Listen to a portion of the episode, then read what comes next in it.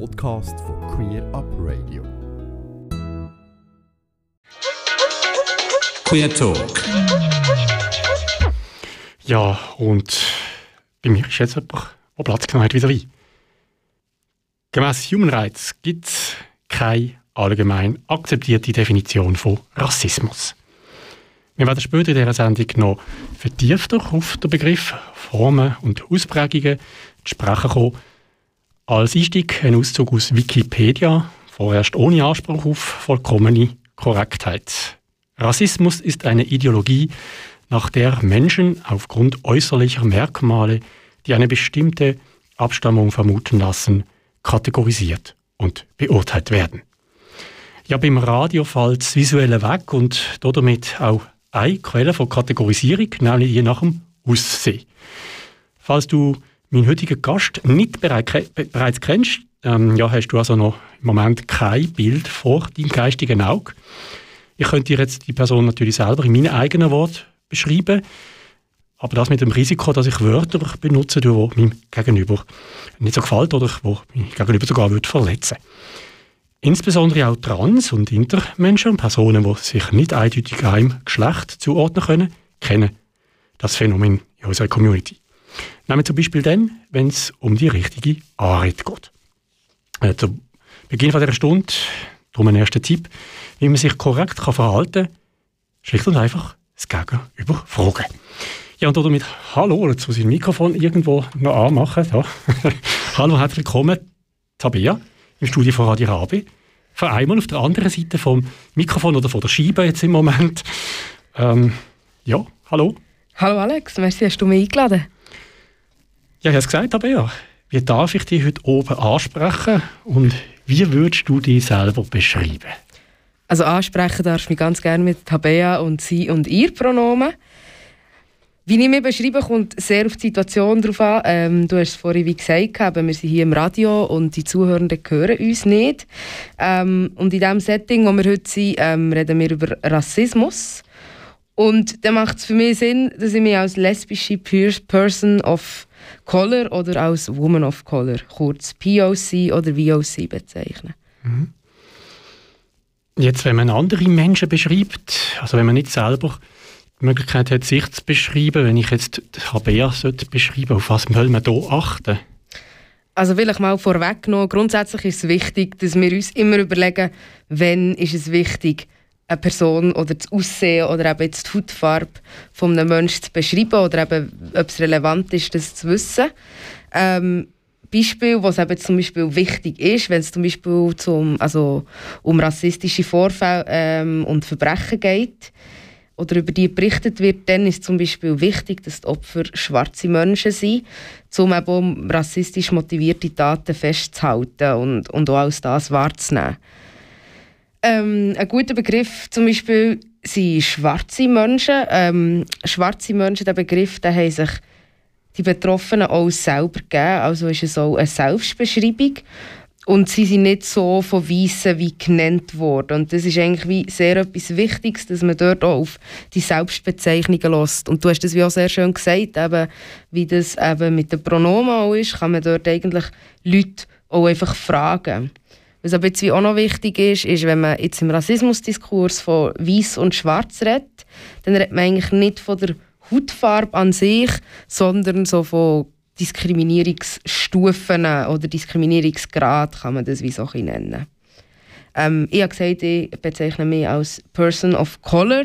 Ähm, und dort damit sind Menschen gemeint, die von Rassismus ähm, betroffen sind oder Rassismuserfahrungen machen.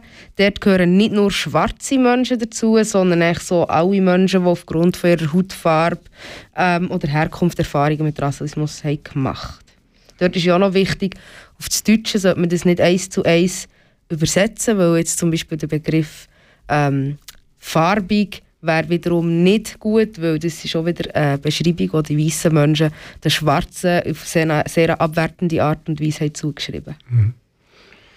Jetzt, wir haben eingangs habe ich eine Definition von Wikipedia benutzt, Rassismus. Ähm, was ich gefunden habe, ist auch, dass also einerseits eben, man ist sich auch nicht unbedingt überall einig, auch in der Wissenschaft nicht.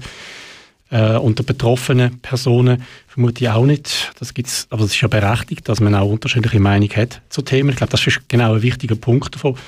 Ähm, was man sich, glaube einig ist bei den Fachleuten, dass ja von einer Verschiebung von man jetzt biologischen zu kulturellen Argumenten, dass das stattgefunden hat, äh, ausgelöst Mitte 20. Jahrhundert durch zwei, sage mal, einschneidendere äh, Themen. Das eine ist äh, von Art das, das Positives, das Ende vom Kolonialreich und andererseits auch positiv natürlich der Fall vom Nationalismus. Ähm, auch da würde ich sagen, wie beschreibst du oder ist, was ist für dich Rassismus in deinen Worten? Also, wie ich, äh, ich mir so ein überlegt habe, wie ich jetzt die Definition ähm, ausspreche, nachdem ich gelesen habe, du wirst die Definition von Wikipedia vorlesen. Wieso? Ich glaube, meine unterscheidet sich nicht wie fest von der. Und Rassismus verstehe ich äh, Ab- und Ausgrenzung und oder Diskriminierung aufgrund von der Hautfarbe, von der Herkunft, vom kulturellen Hintergrund oder auch eben religiösen Hintergrund. Hm. Jetzt gibt es ja auch unterschiedlichste Formen, Arten von Rassismus. Wenn du die wichtigsten kannst beschreiben also eben, wie ich schon gesagt habe, kann es ja sein, dass es darauf ankommt, ähm, woher ich komme, wenn man das so sagen will, oder wie ich aussehe. Aber so einfach zusammengefasst kann man die meisten ähm, Begebenheiten abbrechen auf institutionellen respektive strukturellen Rassismus, ähm, Racial Profiling und Alltagsrassismus. So, mhm. so würde ich das sagen. Kannst du ganz kurz beschreiben, die, gerade die zwei Begriffe, es gibt sicher viele von unseren Zuhörenden, die das kennen, ähm, die beiden Begriffe kennen schon, aber äh, für die, die, die, die das vielleicht noch nicht kennen, insbesondere auch der strukturelle Rassismus, wie unterscheidet, würdest du denn da jetzt anders beschreiben oder was ist speziell am, am strukturellen Rassismus oder in dieser sagen mal, Eingrenzung? Ich denke, irgendwo durch ähm, gehört alles zusammen oder ist alles auf eine Art miteinander verhängt. Ich denke, so der Alltagsrassismus ist den meisten Leuten wie noch eher ein Begriff. Das ist halt so das, wo äh, POCs oder People, also People of Color ähm, alltäglich erleben. Es sind so die kleineren und grösseren Zwischenfälle im Alltag, wenn man äh, mit falschen Sprachen angesprochen wird, komisch angesprochen wird oder vielleicht sogar gar nicht angesprochen wird. Aber irgendwo durch beruhen alle die Sachen auf strukturellen Rassismus und ähm, möglichst einfach erklärt würde ich sagen, ähm, dass sie einfach die Begebenheiten oder so wie, eben, wie schon das Wort so sagt, die Strukturen, die in unseren ganzen ähm, gesellschaftlichen Strukturen, ich sage jetzt das Wort Strukturen zehnmal wahrscheinlich, irgendwo verankert sind. Das heisst, ähm, schon nur, dass ähm, gewisse Menschen nicht die Möglichkeit haben, politisch zu partizipieren, schlechtere Chancen haben in Bezug auf Bildung, Arbeitswelt oder Jobsuche. Und das ist strukturell bedingt und es hat auch damit zu tun, wie wir dann sozialisiert wurden und wir mit all dem umgehen. Und so auf den ersten Blick merkt man die Unterschiede selber wie nicht, dass eben gewisse Leute strukturell bedingt einfach schon mal mehr Privilegien haben als andere. Hm. Jetzt Social Profiling, das ist spätestens seit letztem Jahr ein Begriff, vielen ein Begriff. Wie würdest du das für die, die es jetzt vielleicht ich nicht kann, mehr richtig einordnen, würdest du diesen Begriff beschreiben? Ähm, Racial Profiling ähm, wird meistens im Zusammenhang mit der Polizei ähm, thematisiert und dort geht es darum, auf das Menschen aufgrund von ihren, von ihren Äußerlichkeiten, also sprich ihre Hautfarbe oder Herkunft, ähm, eher kontrolliert wird, werden. Weil eben wieder davon ausgegangen wird oder behauptet wird, Menschen, die so oder so aussehen, sind vielleicht eher DrogendealerInnen oder sind eher Verbrecherinnen. Das heisst, einfach erklärt, ähm, sagen wir, ein weißer und ein schwarzer Mann stehen am Bahnhof und dann die Polizei dann kontrolliert die Polizei den schwarzen Mann, weil der könnte ja ein Verbrecher sein. Aber beim weißen Mann überlegt man sich das überhaupt gar nicht mal. Mhm. Und ist es spezifisch auf die Polizei bezogen oder ist das denn auch ganz generell, also kann man den Begriff auch verwenden oder wieder verwendet auch bei anderen staatlichen Institutionen beispielsweise? Oder ist dann eben doch der Begriff eher institutioneller ähm, Rassismus, das gibt es ja dann auch noch. Das ich sehr passend. kenne es vor allem so und kenne den Begriff vor allem im Zusammenhang mit der Polizei, aber ähm, das Profiling und quasi im, im Sinn des Racial Profiling, das kann man ja eigentlich immer machen. Das heißt, wenn man irgendwo Menschen sieht, das kann schon du und ich können das machen und dann tun wir anhand von ihren Äußerlichkeiten über die Menschen vielleicht werten und uns irgendwelche Gedanken dazu machen, je nachdem, was wir eben gelernt haben oder wie das wir ähm, äh, äh, ähm, eine Verbindung haben zu dem, was wir jetzt vielleicht eben in diesem Moment denken ich habe sogar das Gefühl, ich persönlich ertappe mich sehr oft selber dabei, wie mir das passiert. Wenn ich Menschen mustere und mir irgendwelche Gedanken mache. So. Und ich denke, das passiert auch anderen Menschen. Queer Up Radio. Queer Up Radio mit Queer Beat. Und bei mir im Studio ist Tabea Rai. Warum ist sie da? Wir reden über das Thema Rassismus und das im Rahmen von der Antirassismuswoche der Stadt Bern, die stattgefunden hat in den letzten Tagen und gestern zu Ende gegangen ist und das Jahr mit dem Schwerpunkt struktureller Rassismus. Ja, der Rassismusdiskurs, das ist ähm, gerade bei uns äh, äh, etwas, was man seit dem letzten Jahr, glaube ich, viel stärker wahrnimmt. Und der Grund ist der, der Mord vom, äh, oder am George Floyd. Ähm, die Black äh, Lives Matter Bewegung, die dann auch zu uns übergeschwappt hat. Man spricht dann eben von einem Wendepunkt, aber wahrscheinlich eher, ich, Tabea, du kannst nachher gerne korrigieren oder dazu deine Meinung noch sagen, der Wendepunkt in den USA, ja, nein, weil die USA, die kennt das Thema eigentlich Gewalt, Rassismus, Diskriminierung, insbesondere auch von der Polizei eigentlich seit den 60er Jahren immer wieder einmal. Äh, und auch Black Lives Matter Bewegung selber ähm, gibt es seit dem Jahr 2014, seit der Ermordung von Trayvon Martin. Ähm, wie siehst du das dabei? Würdest du, eben, einschätzen, dass das letzte Jahr dann doch ein wichtiger Wendepunkt ist in dieser Thematik? Ich hoffe, dass es ein wichtiger Wendepunkt ist und mehr passiert. Ähm, der Mord am George Floyd hat in den USA die Proteste ausgelöst, die sich weltweit ähm, haben verbreitet. Und dabei ist ganz eben wichtig zu sagen, das, was du schon einleitend hast gesagt, die Proteste sind nicht erst seit, ähm, seit dem 2020 irgendwie ähm, am Laufen. Aber letztes Jahr sind die Proteste das erste Mal, also ist das erste Mal nicht nur Protest an sich das Thema gewesen, sondern viele, viele haben sich auch eben endlich mit dem Inhalt auseinandersetzen. Mhm. Und das wiederum hat dazu geführt, dass gewisse Sachen erreicht oder verändert werden. Aber auch da finde ich es wieder wichtig zu sagen, auch bei diesen diversen Errungenschaften haben schon vor dem 2020 viele Menschen für genau diese Veränderungen gekämpft. Ähm, zum ein Beispiel zu nennen, in Bern gibt es eine Bar, die hat im 2020 im Folge von, der, von dem ganzen Diskurs und auf Druck von verschiedenen Aktivistinnen ihren Namen gewechselt. Der Name ist aber schon seit der Eröffnung von verschiedenen Seiten kritisiert worden. Aber das Anliegen ist erst ernst genommen worden, wo, das, wo die Thematik weltweit ist behandelt wurde. Und so war es mit vielen Sachen. Gewesen. Und ähm, natürlich bin ich froh, dass durch die ganze Debatte gewisse Forderungen sind umgesetzt wurden. Aber ähm, ich frage mich dort halt auch, wie viele tote Menschen und Proteste braucht es denn noch, bis sich das System mhm. wirklich ändert. Jede Person ist eine zu viel auf jeden Fall.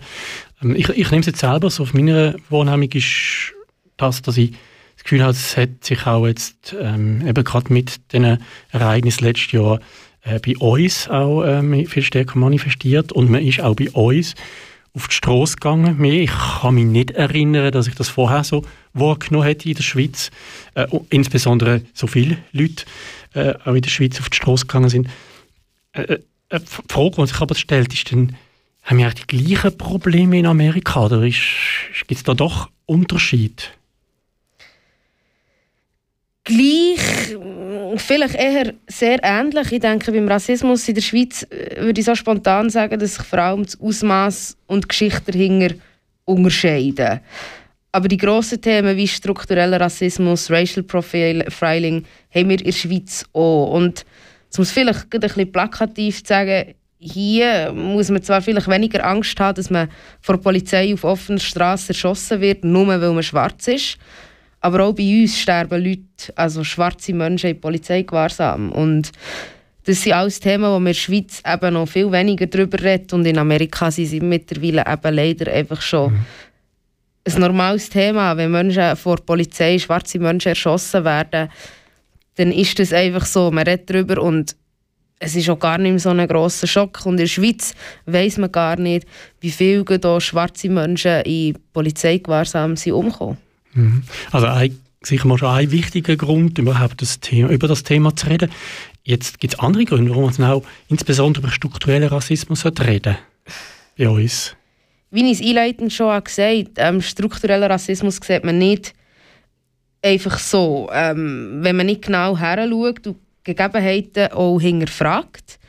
Wir sind eben alle rassistisch sozialisiert worden und denken und handeln dementsprechend oft rassistisch, ohne das überhaupt zu merken.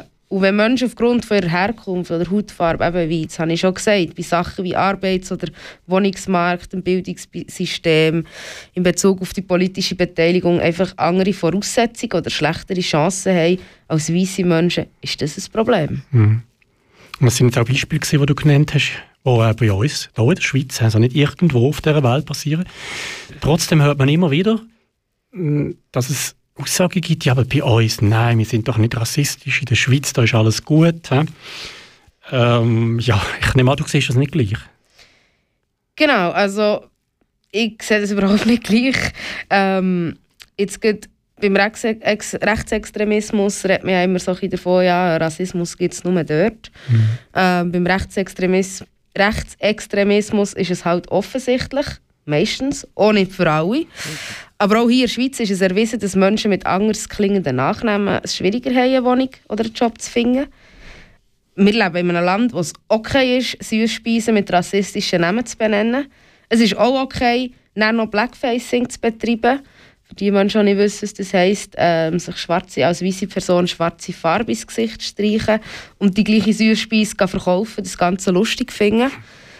Ganz abgesehen vom, vom Alltagsrassismus, wo eben auch BPOCs in der Schweiz erleben. Und Racial Profiling bei der Polizei ist auch bei uns ein Problem. Auch wenn die Polizei immer wieder sagt, es gäbe kein Racial Profiling in der Schweiz, ist das einfach eine Behauptung, die in der Praxis ganz anders aussieht. Vor allem, wenn zum Beispiel ein Regierungsrat ähm, Aussagen macht, wie die Kantonspolizei betreibt kein Racial Profiling, es betrifft jetzt hier den Kanton Bern, müsste ich vielleicht noch einschieben. Er sagt, äh, wenn, wenn ein dunkelhäutiger Mann im Perimeter Ritschul kontrolliert wird, dann tut die Polizei auf einen konkreten Verdacht ein und hängt nachher der Drogenhandel dort sei halt einfach mal in der Hand von Farbigen aus Afrika und als dunkelhäutiger Mann muss man bei der Ritschule drum oder damit rechnen, allenfalls vor der Polizei kontrolliert zu werden. Und genau diese Aussage ist erstens höchst rassistisch und zeigt gerade eben auf, dass die Polizei Racial Profiling betreibt, aber das nicht als solches erkennt oder will erkennen. Mhm. Jetzt, sagst du jemandem, der dir entgegnet, ja, aber ich, ich meine das ja nicht böse? Wenn ich jemanden verletze, aus Versehen, dann füge ich dieser Person trotzdem eine Verletzung zu. Ähm, ich habe mal die schöne Metapher gehört, wenn ich jemandem auf den Fuß stehe, völlig unabsichtlich, dann kann das der Person unter Umständen genauso weh machen, auch wenn ich es nicht extra gemacht habe. Und ob eine Aussage oder eine Handlung rassistisch oder verletzend empfunden wird, kommt dann einfach auch immer noch sehr auf die Rassismuserfahrung der betroffenen Person drauf an. Es kann sein, dass ich irgendeine Aussage oder eine Handlung schlimmer als schlimmer empfinde als vielleicht ein anderer Mensch in diesem Moment. Mhm. Also ein Beispiel, das mir absolut einleuchtet, ist ja die Frage, mittlerweile ist ja recht bekannt, ähm, die Frage, wo kommst du her? Also ich gehe davon aus, dass eben genau auch du so eine Frage, die jemand mal gestellt bekommst und damit eben nicht gemeint ist, ja, aus welchem Ort äh, oder Nachbargemeinde oder welcher Straße kommst du her, sondern eben etwas anderes.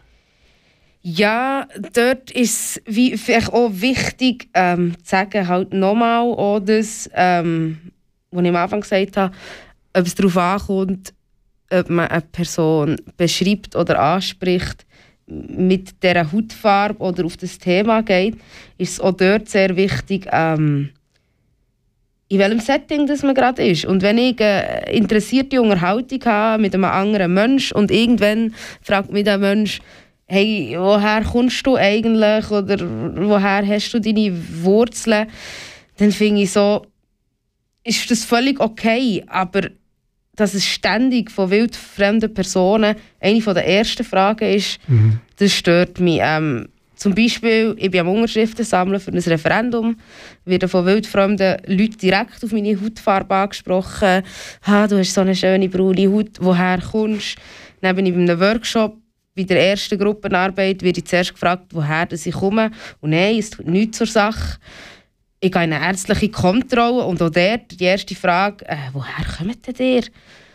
Und das ist störend. Einerseits, weil es halt der gefragten Person in jeder Situation von neuem zeigt, du bist anders. Du bist nicht von hier, du bist anders als ich, du bist anders als mir.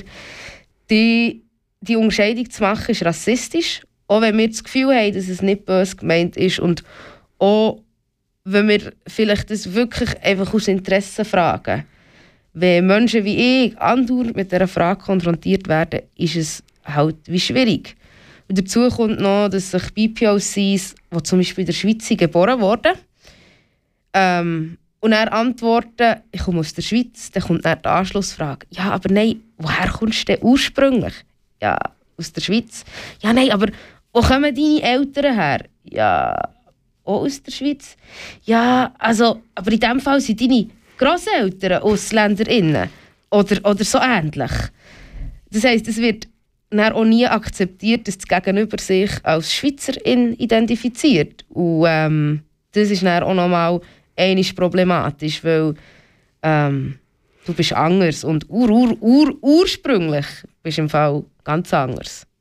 Mhm. Jetzt hast du einen Begriff verwendet, der mir natürlich bekannt ist, aber vielleicht der ein oder der andere Zuhörer noch nicht, nämlich bei äh, Siehst du, das kann ich selber nicht mehr. BPOC. BPOC, genau. Ähm, ja, darunter schnell äh, ausdeutschen, sage ich mal. Also es bleibt Englisch, aber ähm, Genau, das ist so eine äh, Wortabkürzung aus verschiedenen Wörtern, so ein sogenanntes äh, Akronym. Und es steht für Black, Indigenous and People of Color. Das ist wie so genau. ähm, die Abkürzung. Ich denke, da können wir es aber jetzt auch problemlos, also du darfst sehr es problemlos gut, weiterhin gut. benutzen. Ja, schon wichtig. Auch POC natürlich, das ist dann einfach ohne das BI-Vortrag, genau. Ähm, jetzt gibt es gerade auch zur äh, Black Lives Matter Bewegung auch gewisse Kritik, dass doch diese Bewegung eigentlich gerade Hautfarbe betone, das, was du es vorher auch erwähnt hast, wo man ja eigentlich ein Stück weit auch vermeiden und so damit die Spaltung von der Bevölkerung sogar noch fördern statt abbauen. Also man weist jetzt darauf hin, ja, ihr seid eben anders. Ja, ähm, ich teile die Kritik nicht. Ähm, Black Lives Matter Bewegung will ja die Abspaltung bekämpfen von deren, die sie betroffen sind, äh, von, von der Abgrenzung, die Weiße den Schwarzen gegenüber machen. Und jetzt das Argument setze ich persönlich mit dem Argument gleich, wie wenn man würde sagen, ja, aber wenn Queers in ihren queer Organisationen für ihre Rechte kämpfen, grenzen sie sich doch selber vom Rest der Gesellschaft ab. Und ja, es gibt Leute, die das sagen, aber ich setze das eigentlich sehr fest mit dem gleich. Hm. Es ist die Gesellschaft, die die Abgrenzung macht. Und BLM oder eben Queer Communities sind ein Zusammenschluss von den Betroffenen quasi gegen das anzukämpfen. Jetzt gibt es auch verschiedenste Meinungen, warum überhaupt Menschen also wir weiße Menschen, ich als weißer Mann, ähm, vielleicht einerseits die sich fallen haben, da gibt es soziale Gründe, wir sind sozialisiert. Äh, und trotzdem, was denkst du, gibt es andere Argumente, oder Argument ist vielleicht sogar das falsche Wort, aber Gründe, warum ähm, ja, die abwehrende Haltung doch immer wieder kommt? Es geht um eine Macht- und oder Privilegienverlust. Und ähm, jetzt gibt in Bezug auf Feminismus haben weiße alte, alte Männer auch Angst, äh, ihre Privilegien oder ihre Macht gegenüber Frauen zu verlieren. Also überrascht es mich nicht, dass weiße Menschen auch Angst haben, ihre Privilegien gegenüber Schwarzen zu verlieren. Und dabei geht es ja beim Feminismus oder beim Antirassismus ja niemals darum, irgendjemandem etwas wegzunehmen, sondern darum, dass alle Menschen gleichberechtigt sind. Und wenn du mich fragst, ob ich die Argumente oder Ängste verstehe, ich kann sie zu einem gewissen Grad nachvollziehen, aber verstehen werde ich sie sicher nie.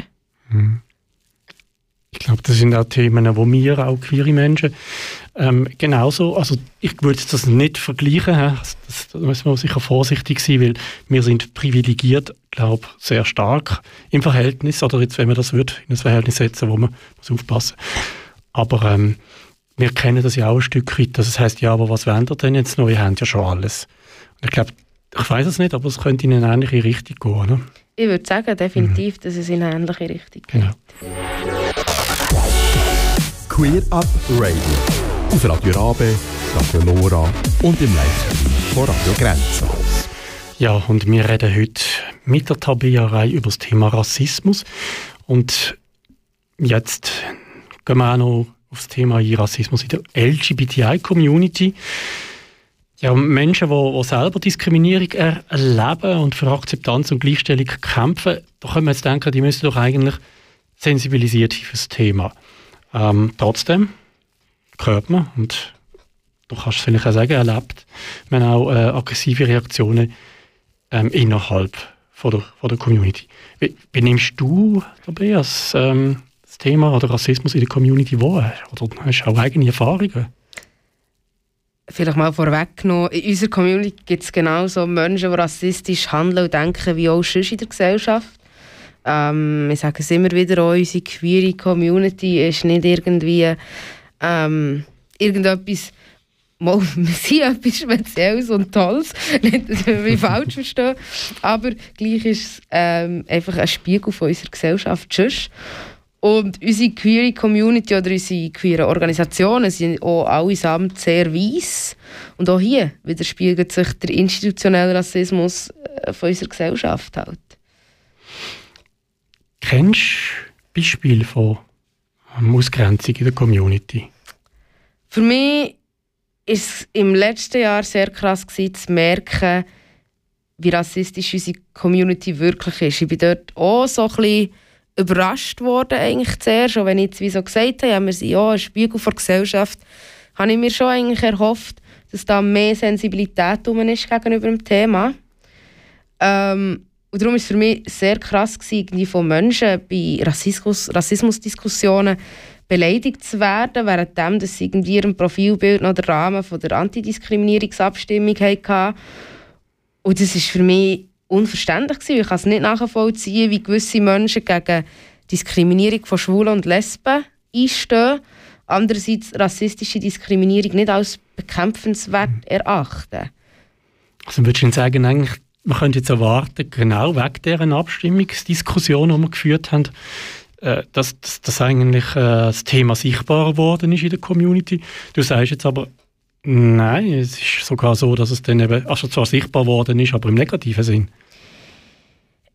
Ja, also es ist, hat, hat einfach ganz klar wie gezeigt, eben, dass das Thema, dass einfach eben nicht, die Voraussetzung nicht einfach da ist, für eine, eine gewisse Sensibilität haben für das Thema. Und ich denke auch, wie die queere Community oft vergisst, wer äh, an vorderster Front ähm, unsere Wege gegeben hat, für das wir heute ähm, jetzt hier in, in westlichen Ländern sehr ein, ein relativ gutes Leben als Queers können haben. Dort wird vergessen, dass vor allem äh, People of Color und Transmenschen, Transfrauen vor allem waren, die dort der vordersten Front haben gekämpft Und dort geht wie schon mal äh, ein Teil von dieser Geschichte wie vergessen oder wird wie nicht wahrgenommen.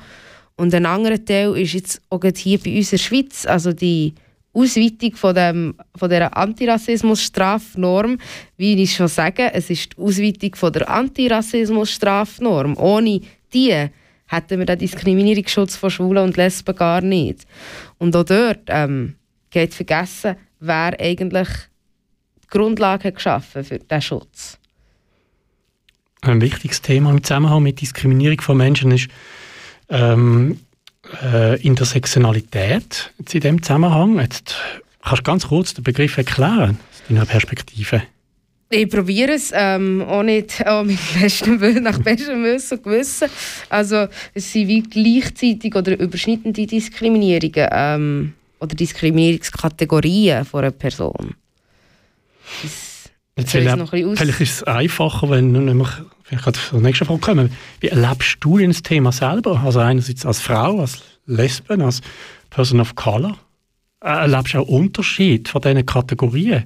Anführungszeichen Kategorien. Genau, also ich erlebe, also ich würde jetzt sagen, ich habe das Glück, als Frau und Lesbe nur, in Anführungszeichen, von diesen strukturellen Diskriminierungen betroffen zu sein, wo andere Frauen und Lesben auch sind. Ähm, ich habe das Glück, dass ich nie wirklich krasse Diskriminierung auf de aufgrund dessen, dass ich eine Frau oder eine Lesbe bin, erlebt als POCs ist es wiederum ganz anders. Äh, da erlebe ich Alltagsrassismus ähm, noch und nöcher.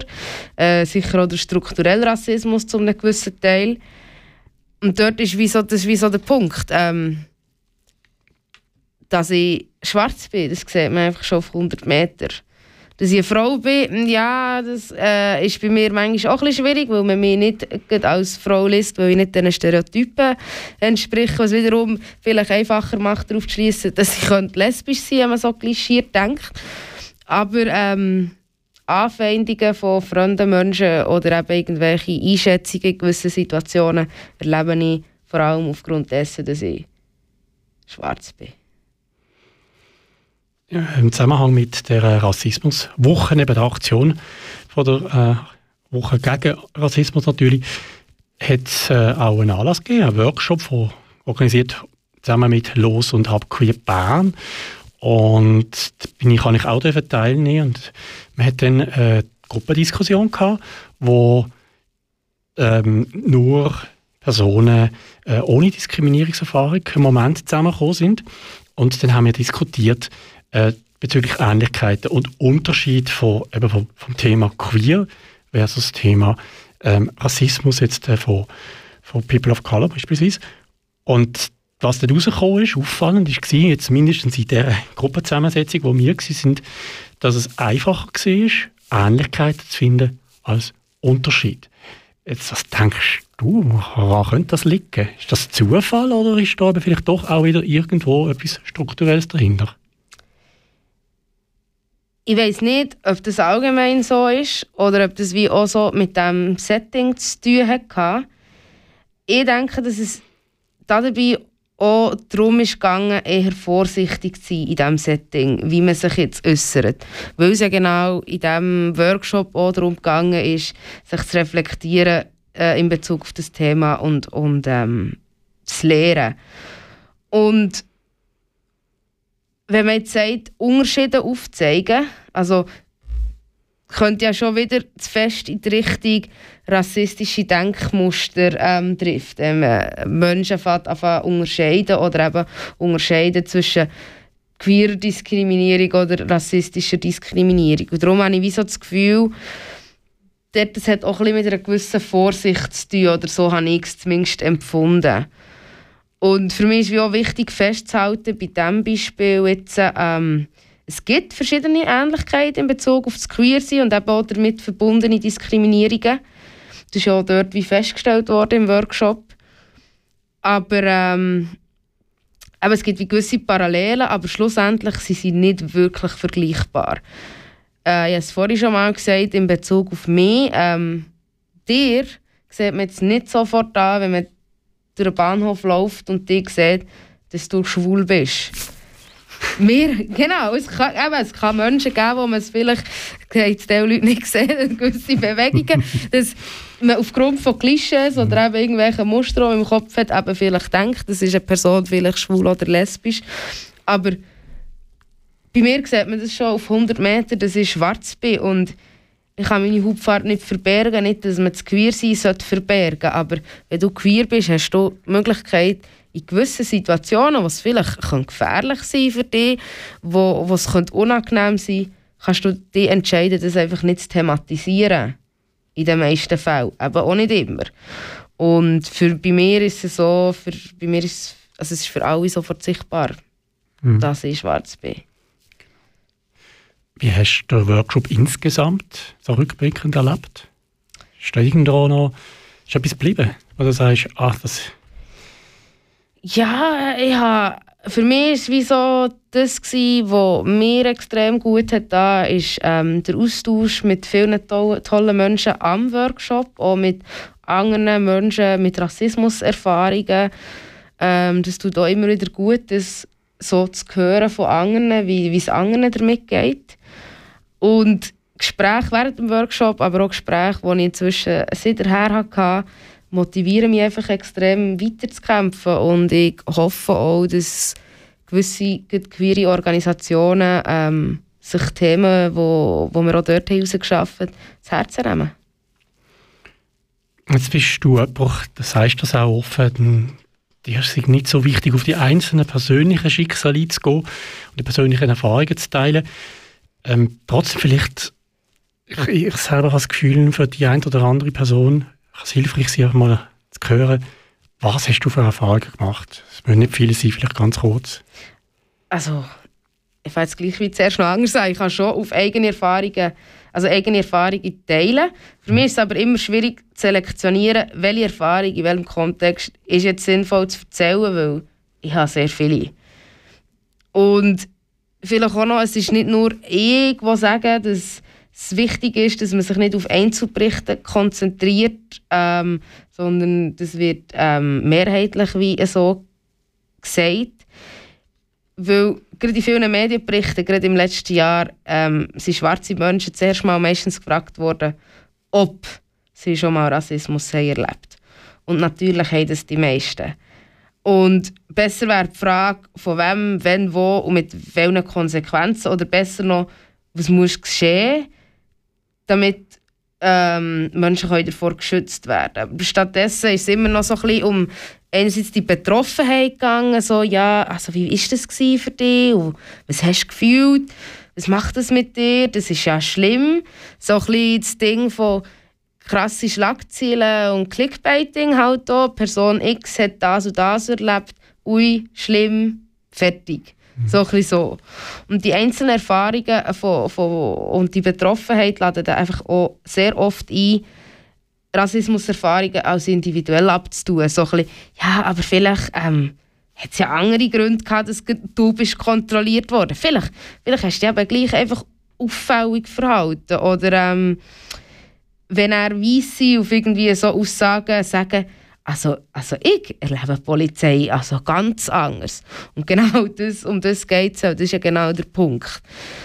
Und so passiert es halt schnell, dass äh, BPOCs immer wieder ihre Rassismuserfahrungen müssen belegen, beweisen. Und ähm, oder es kommt dann eben so der sogenannte Whataboutism, wo vom Thema abgelenkt wird. Ja, aber die und die, die haben es in dem Fall auch schwer. So ein so. Und darum zurückzukommen auf Erfahrungen, also so der kleine Ausblick, ich erlebe es durchaus, dass ähm, Leute mich mit komischem Kuderwelschdeutsch ansprechen, erstaunt sind, dass ich Berndeutsch rede. Ähm, das sind noch wie so ein die, die harmloseren Sachen in meinen Augen. Aber es passiert auch, dass wenn ich irgendwo ähm, im politischen Rahmen irgendwelche Flyer verteile oder so, dass man mir wüste Wörter an den Kopf wirft, sagt, ich soll zurück, wo ich herkomme und, und solche Sachen. Ähm, ich habe so schon erlebt, wie wenn ich durch den Zug laufe, dass Leute ihre Taschen festhaben. Es sind wie ganz viele kleine Sachen. Ich könnte glaube noch, noch lange Sachen aufzählen. Queer Up Radio.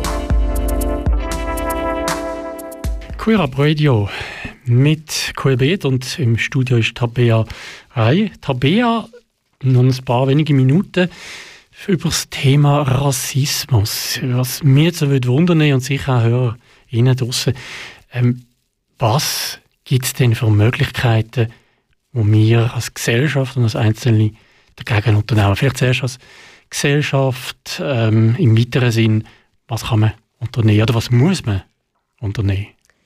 Ja, das Wichtigste finde ich, dass wir uns alle weiterbilden und mit diesen Themen auseinandersetzen. Wie ich das schon äh, anfangs gesagt habe, ähm, auch so die Selbstreflexion ist bei dem Ganzen sehr wichtig. Nur dann bekommt man das Verständnis für strukturellen Rassismus oder auch für das eigene Denken und Handeln. Ähm, aber ich kann es vielleicht noch ein bisschen ausweiten. Auch die Bereitschaft von der Gesellschaft, der Politik, aber auch der Medien, nicht nur Symbolpolitik zu betreiben, sondern wirkliche Veränderungen zu erzielen und eben nicht nur auf einen mhm. äh, Hype aufspringen, wie das letztes Jahr teilweise ein so war und ähm, so tun, als wäre man dort voll auf der Linie, aber wenn es dann um Daten geht, äh, dann lieber doch nicht. Ist auch Geschichtsaufarbeitung ein Thema? Ich denke, auch das ist sehr wichtig. Ähm, wir zwei sind zu ganz unterschiedlichen Zeiten in der Schule, aber ich denke, wir haben beide wenig bis nichts zu dieser ganzen Kolonialisierung und den ganzen Themen drumherum gelernt. Ja, genau. Dann frage noch, was können wir als einzelne Personen, also was kann jeder persönlich tun, um antirassistisch zu handeln? Noch ein schwieriges Wort, he? antirassistisch zu handeln. Also sicher mal ein Ally sein, wie wir das so kennen aus der queeren Community. Ähm, das Wichtigste ist nicht schweigen. Ähm, und mit nicht schweigen meine ich auch, ähm, sei das bei einem Stammtischgespräch, wo Sachen gesagt werden, aber auch äh, bei Aussagen am Familientisch nicht schweigen, sondern wenn man die Energie hat und sich fähig fühlt, dort darauf reagieren und einfach ähm, immer wieder selber reflektieren, die eigenen Privilegien. Und wenn ich Angst habe, etwas zu sagen, was würdest du mir antworten? Dann vielleicht die Ängste auch ansprechen. Und wir haben heutzutage mit dem Worldwide Internet sehr viele Möglichkeiten, auch Sachen zuerst mal herauszufinden, bevor man vielleicht an die nächste POC geratet und sie als Lexikon braucht, was halt sehr oft passiert. Man hat mittlerweile auch die Möglichkeit, zuerst mal vielleicht gewisse Sachen zu ergoogeln, ein paar Videos zu schauen, ein paar Hörbücher zu hören.